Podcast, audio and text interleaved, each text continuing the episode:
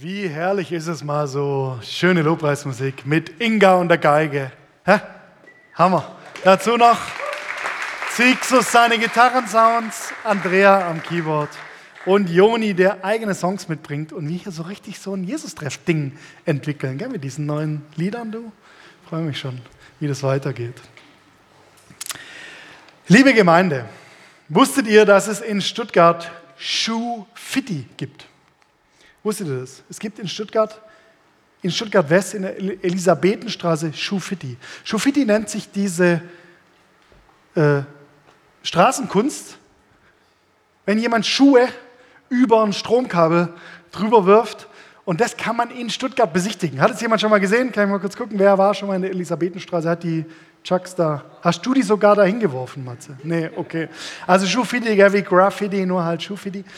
Ich wusste das gar nicht. Der Brauch kommt eigentlich aus New York, ja, aus der Bronx, wo quasi äh, Straßenclans ähm, dieses Zeichen verwenden, um so Markierungen zu machen. Ja, dass man halt sagt, so diese Straße hier, die gehört zu dem und dem Clan. Und so können die also durch diese Schuhe über den Stromkabeln, durch dieses äußere Zeichen markieren, was oder wer zu ihnen gehört, welcher, welches, welcher Straßenzug mit ihnen verbunden ist. Ich frage mich ein bisschen, was für ein Clan jetzt in Stuttgart West äh, irgendeine Zugehörigkeit markieren will. Wüsste ich jetzt nicht, was es bei uns so für Street-Clans gibt. Aber manchmal ist es ja bei uns so, gell, dass wir irgendeine Verbundenheit durch ein äußeres Zeichen deutlich machen wollen. Oder dass wir so ein Verbundensein, dass das irgendwie sichtbar werden soll. Also keine Ahnung, vielleicht die Verbundenheit zu deinem Arbeitgeber, die wird irgendwie deutlich durch diese Visitenkarte, auf der deine Jobbezeichnung draufsteht, dein, dein Titel. Oder die Verbundenheit zu deinem Arbeitgeber, die wird vielleicht deutlich durch den Geschäftswagen, den du durch die Straßen fährst. Oder die Verbundenheit zu einem Sportverein zum Beispiel, die wird ja manchmal durch einen Mitgliedsbeitrag deutlich, auch ein äußeres Zeichen, dass man zu diesem Sportverein gehört, oder durch eine Vereinszeitschrift, die man geschickt bekommt und dann liest. Verbundenheit zur Kirche, die wird ja manchmal deutlich, gell, wenn wir irgendwie ein Formular ausfüllen müssen und dann schreiben wir dabei Konfession, schreiben wir halt evangelisch hin oder katholisch.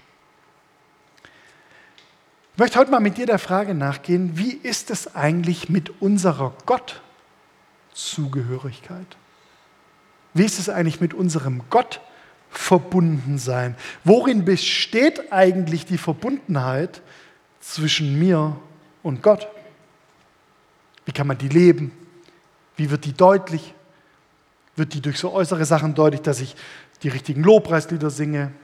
Wird die dadurch deutlich, dass ich mich bekehre oder dass ich irgendwie Mitglied bin von einer Gemeinde? Ich sehne mich eigentlich in meiner Beziehung zu Gott irgendwie nicht nach so etwas Äußerem wie Schuhfitti. Ja? Nicht nach einer Äußerlichkeit, sondern irgendwie nach einer Tiefe, nach einer Verbundenheit, die gerade nicht von Äußerlichkeiten abhängt. Wie geht es dir damit?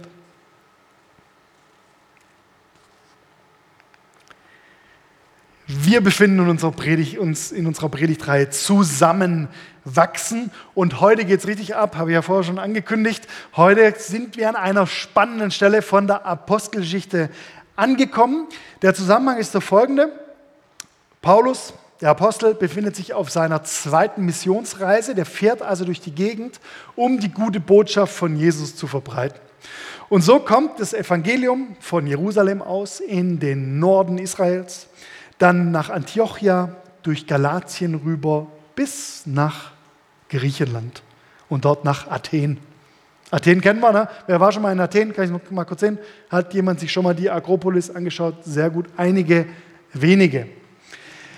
Paulus ist jetzt also in dieser Metropole griechischer Kultur und Bildung und vor allem auch Religion angekommen.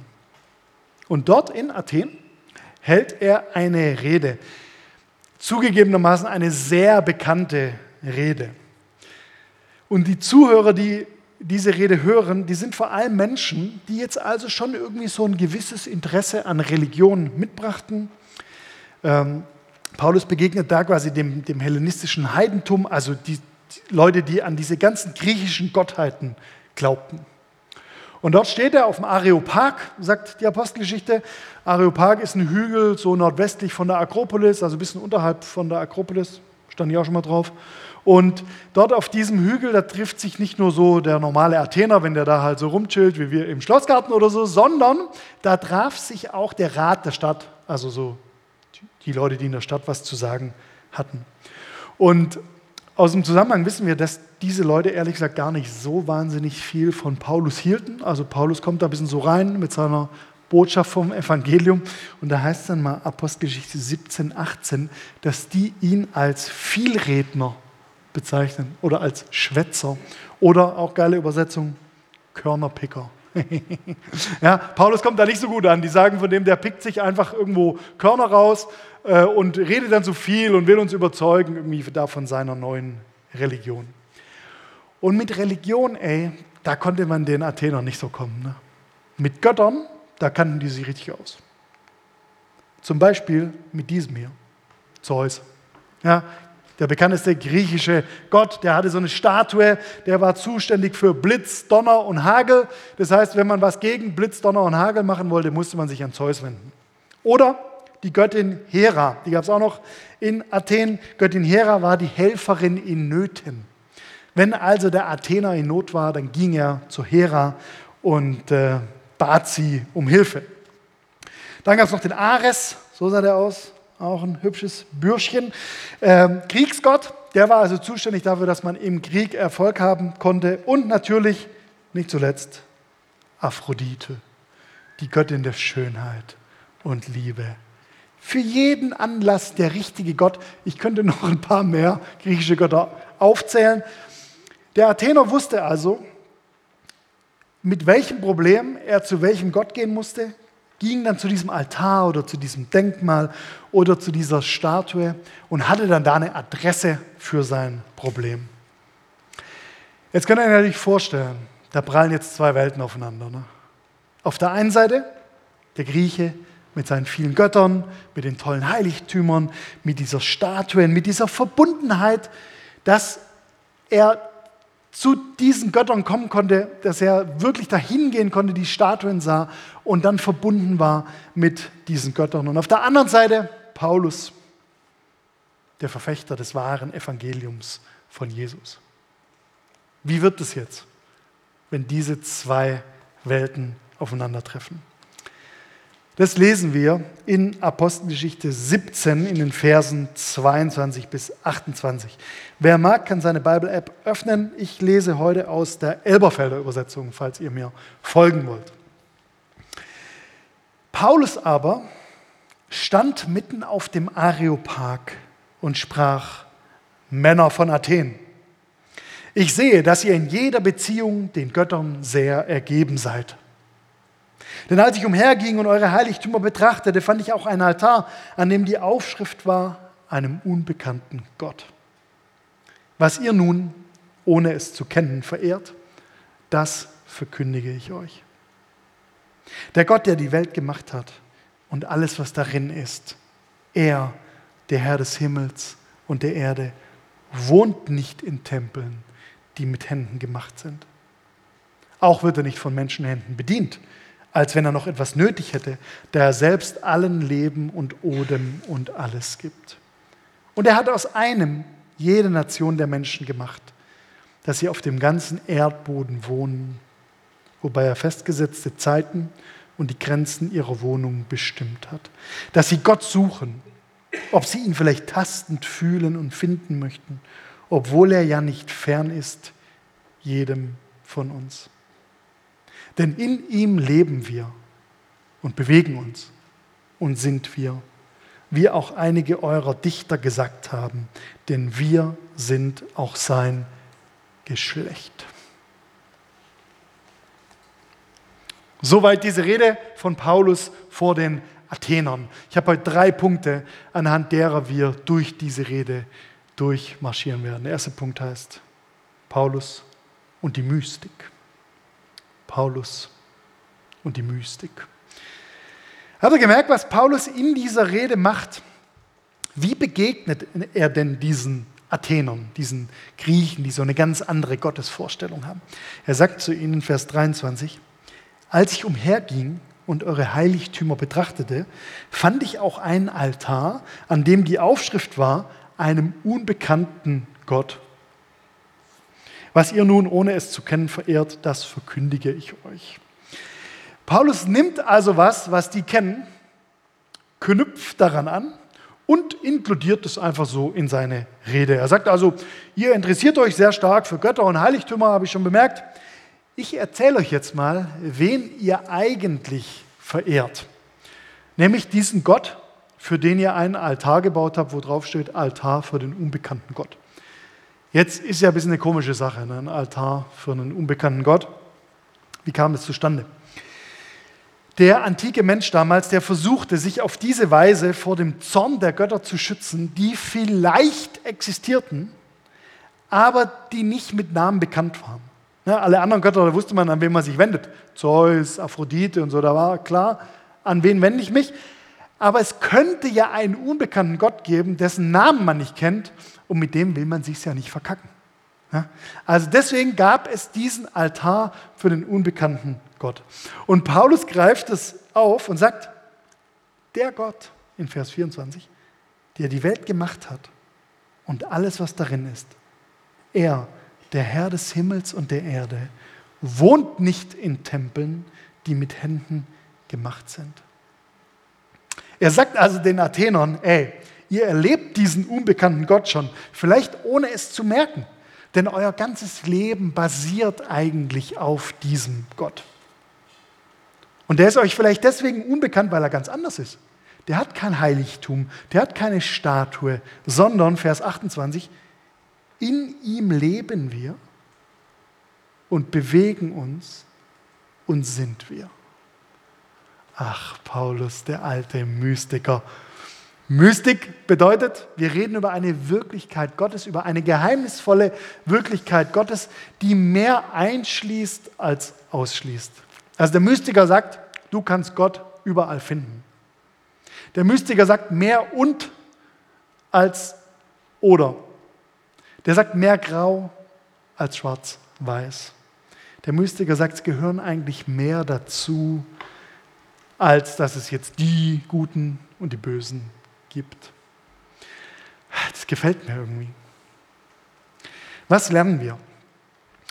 Paulus predigt diese ganze Predigt, die ganze Rede ja interessanterweise den Griechen, gell, die waren für ihn ja auf jeden Fall nicht die Leute, die seiner Religion anhingen, sondern das waren ja nicht Juden, das waren sogar Götzenanbeter, das waren ja nicht Christen, würden wir jetzt heute sagen. Und Paulus sagt, alle Menschen, also auch ihr, leben in diesem Gott.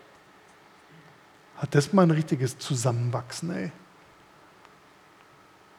Jetzt umschließt dieser Gott auf einmal viel mehr, als wir dachten. Das bedeutet, vielleicht können wir einstimmen in diesen Satz, der äh, vor einer Kirche zu lesen war. Am Ende des Tages ziehe ich es eher vor, ausgeschlossen zu werden aufgrund derer, die ich einbeziehe, als dazu zu gehören aufgrund derer, die ich ausschließe. Paulus, der Mystiker, nimmt uns heute mit rein in eine Realität, dass vielleicht mehr dazugehören, als wir bisher dachten. Gestern war ich auf einer Hochzeit, auf einer Trauung von Juli und Martin. Einige von euch waren auch da. Gell? Könnt ihr schon wieder fit sein, Theresa? Ja, geht's? Ja. Also war, war ein super Ding, gell? im Schwarzwald äh, Traugottesdienst gefeiert. Und bei mir ist es so, gell, wenn, wenn ich da äh, Trauungen feiere, dann unterhalte ich mich gerne danach noch äh, beim Sektempfang mit den Menschen und so. Und meistens gibt es unterschiedliche Arten von Konversationen nach so einer kirchlichen Trauung. Meistens kommen Leute auf mich zu und sagen, Pfarrer Werner. Ich sage, ich bin kein Pfarrer bin Prädikant. Egal, Herr Wörner, äh, Sie haben das so toll gemacht. Ich hätte gar nicht gedacht, dass Kirche so unlangweilig sein kann. Ja, so eine typische Meldung nach so einer kirchlichen Trauung erschrecken die Menschen, dass, dass Kirche auf einmal auch nicht so stinklangweilig ist.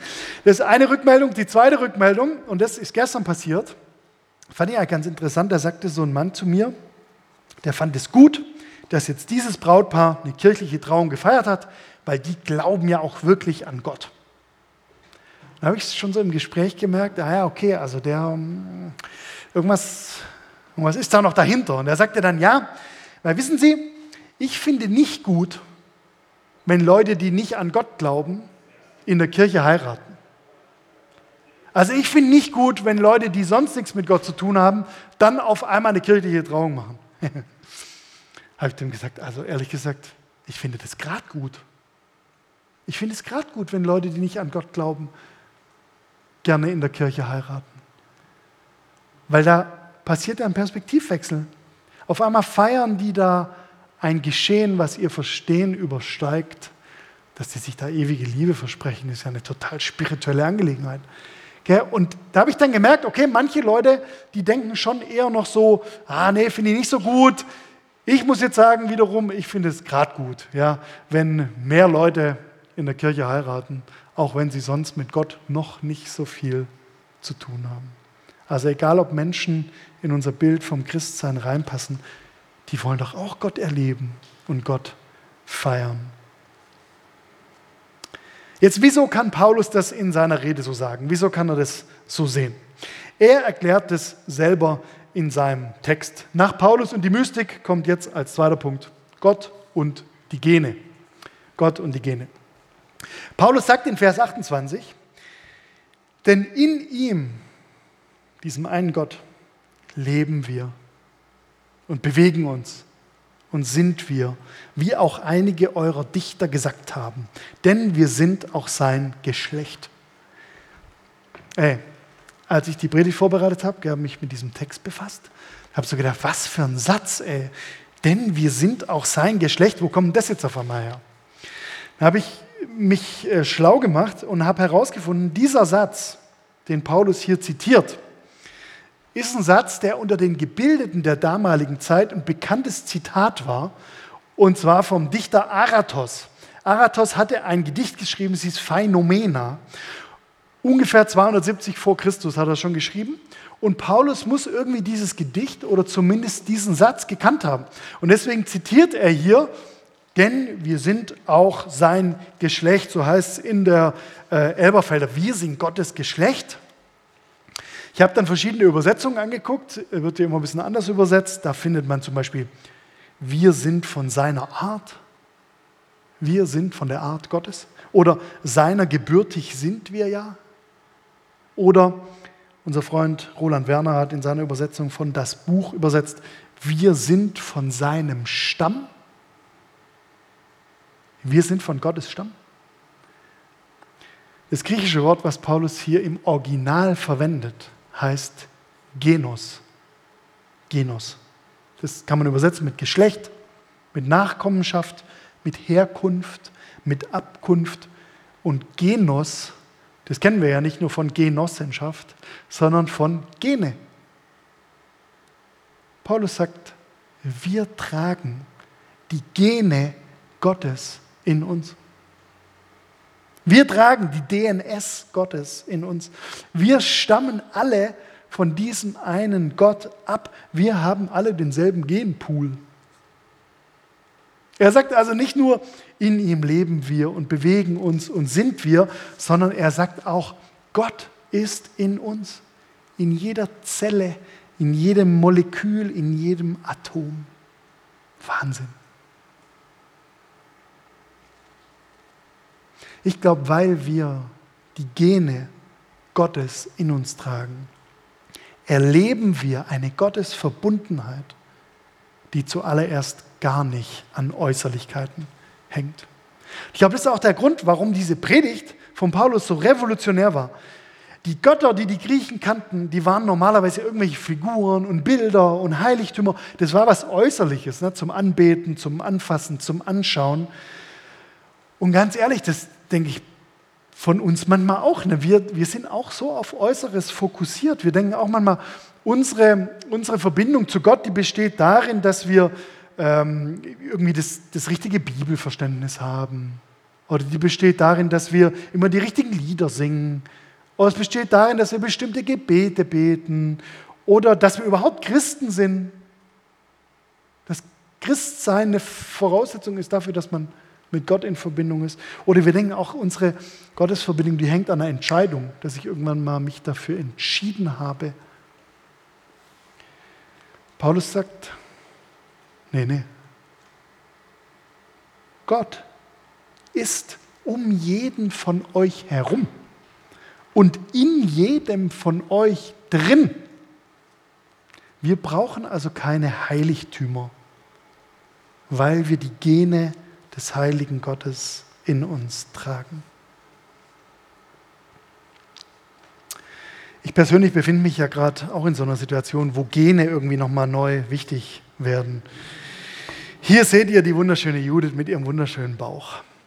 Und in diesem Bauch wächst jetzt ja unser Sohn gerade heran. In zwölf Tagen ist Termin. Mal gucken, ob wir mal aufs Handy gucken, ob gerade schon was los ist. Nee. Äh, also zwölf Tage haben wir noch, ja. Und jetzt ist so, auf diesem äh, Foto sieht man ja jetzt unseren Sohn noch nicht, der ist ja da noch in diesem Bauch drin, aber man fragt sich immer schon so ein bisschen, was hat der wohl, was kriegt der mal so für Dinge ab von uns, von, von seinen Eltern? Was hat, was hat der nachher für Macken? Was hat er für eine Bartfarbe nachher? Ja, Barthaarfarbe. Was hat er für Stärken vielleicht von seinen Eltern, dann, wenn er später auf die Welt kommt? Und irgendwie merkt man, klar kann man sich darüber Gedanken machen, was, was hat man dem dann vererbt, welche Gene hat man dem, dem dann so weitergegeben und so. Aber irgendwie wird auch klar, diese Verbindung, die jetzt schon zwischen seinen Eltern und ihm besteht, die bleibt das ganze Leben. Diese Verbindung durch unsere Gene, die bleibt. Ne? Wir werden nicht, nie mehr nicht die Eltern unseres Sohnes sein. Und unser Sohn wird nie mehr nicht unser Sohn sein. Durch alle Jahre, durch alle Schicksalsschläge, durch alle Entscheidungen, durch alle Phasen hindurch. Und so ist deine Verbindung zu Gott. Die kannst du nicht durch was Äußerliches machen. Und die kannst du auch nicht durch was Äußerliches kappen. Du trägst die Gene Gottes in dir. Mehr Verbindung geht ja nicht. Bedeutet, wir brauchen Gott nicht außerhalb von uns suchen. Wir können innen suchen. Das ist eine Revolution. Also für die Griechen damals, aber auch für uns. Dass Gott so einen Raum in uns hat, wo wir den finden können. Ich habe diese Woche von Etty Hillesum gelesen. Eine junge jüdische, holländische Dame, die im Konzentrationslager von Auschwitz 1943 getötet wurde. Und ihre Geschichte ist für mich so ein Beispiel, wie eine Nichtchristin, war ja Jüdin, ne? wie eine Nichtchristin Zeugin wird von einem tiefen Gottverbundensein in ihrem Inneren. Als die Nazis mit dem Genozid begannen und ihre persönliche Zukunft in Holland immer ungewisser wurde, schreibt sie immer wieder an Gott in ihren Tagebüchern. Und zwar schreibt sie diesem, diesen Gott immer so an, nicht wie einen äußeren Retter, sondern als eine Kraft, die sie in sich drinnen findet und die sie nährt. So schreibt sie zum Beispiel am 12. Juli 1942, ein Jahr vor ihrem Tod. Gott, es scheint so, als könntest du nicht viel gegen unsere Umstände tun oder in unserem Leben ausrichten. Ich mache dich dafür auch nicht verantwortlich. Du kannst uns nicht helfen, sondern wir müssen dir helfen, deinen Wohnsitz in unserem Inneren bis zum letzten zu verteidigen. Deinen Wohnsitz in unserem Inneren bis zum letzten verteidigen. Was für ein tiefer Ausdruck von einer inneren Verbundenheit in so einer herausfordernden, in so einer harten Zeit. Wenn eine Nichtchristin sowas erleben kann, dann scheint es ja wirklich eine göttliche Realität zu geben, die wir anzapfen können, egal wer wir sind und was wir glauben.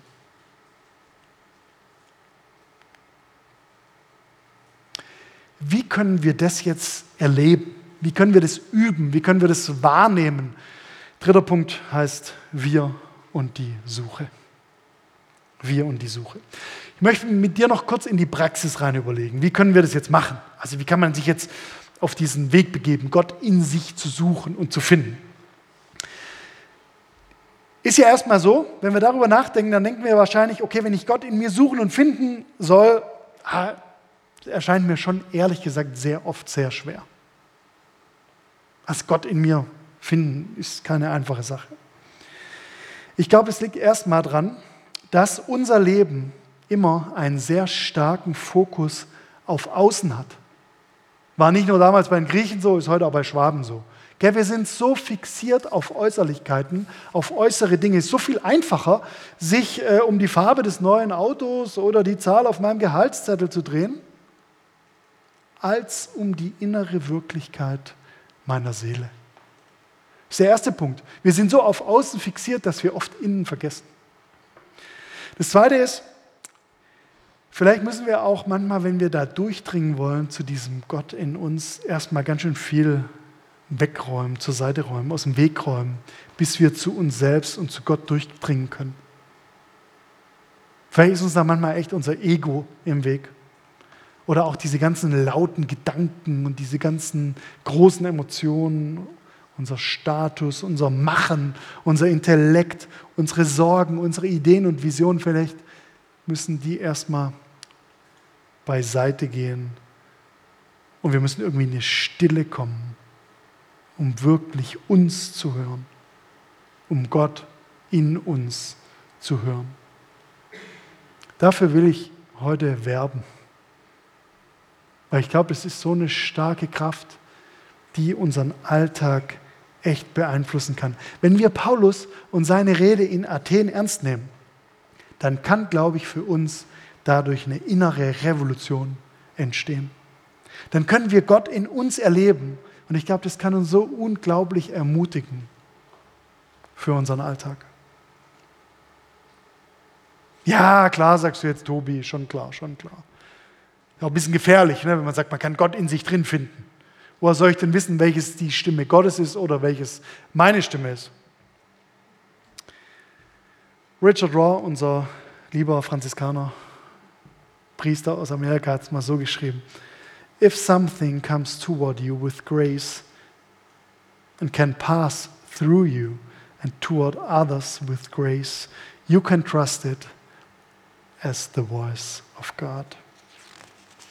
Wenn dir was mit Gnade begegnet und es durch dich durch zu anderen mit Gnade fließen kann, dann ist es wahrscheinlich ein Merkmal dafür, dass es sich um die Stimme Gottes handelt. Für diese Stimme sollten wir Raum machen in uns. Und dieser Stimme sollten wir nachspüren in uns. Also keine Angst.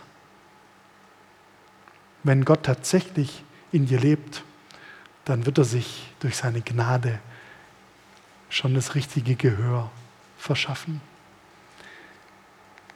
Etty Hillesum hat mal geschrieben, am Ende ist mein Leben einfach ein langes, tiefes horchen in mich hinein, zu anderen und zu Gott.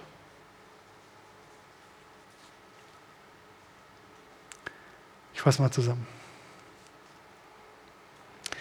Wie steht es eigentlich um unsere Gottesverbundenheit heute? Wie können wir eigentlich ein Leben leben, das nicht an Äußerlichkeiten hängt? Wie können wir einen Glauben glauben, der wirklich in die Tiefe reicht?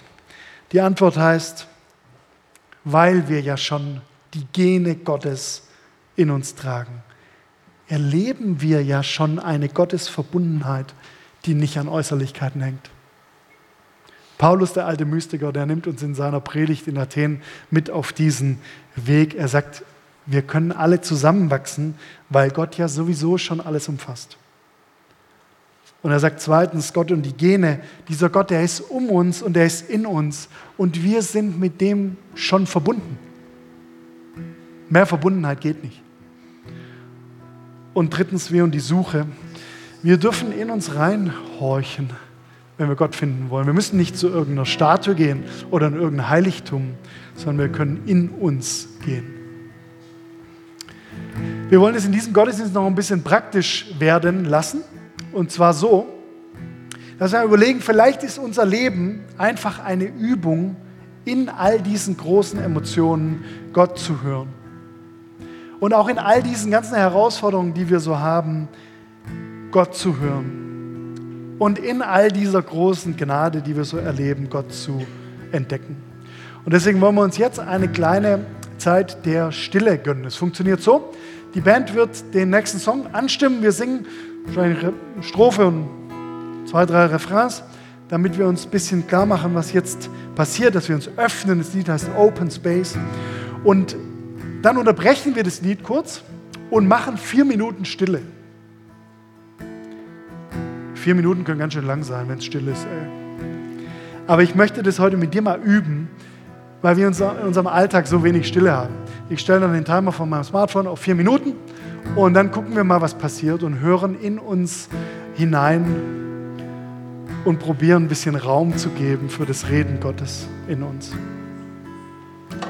Und nach dieser Stille singen wir dann das Lied weiter.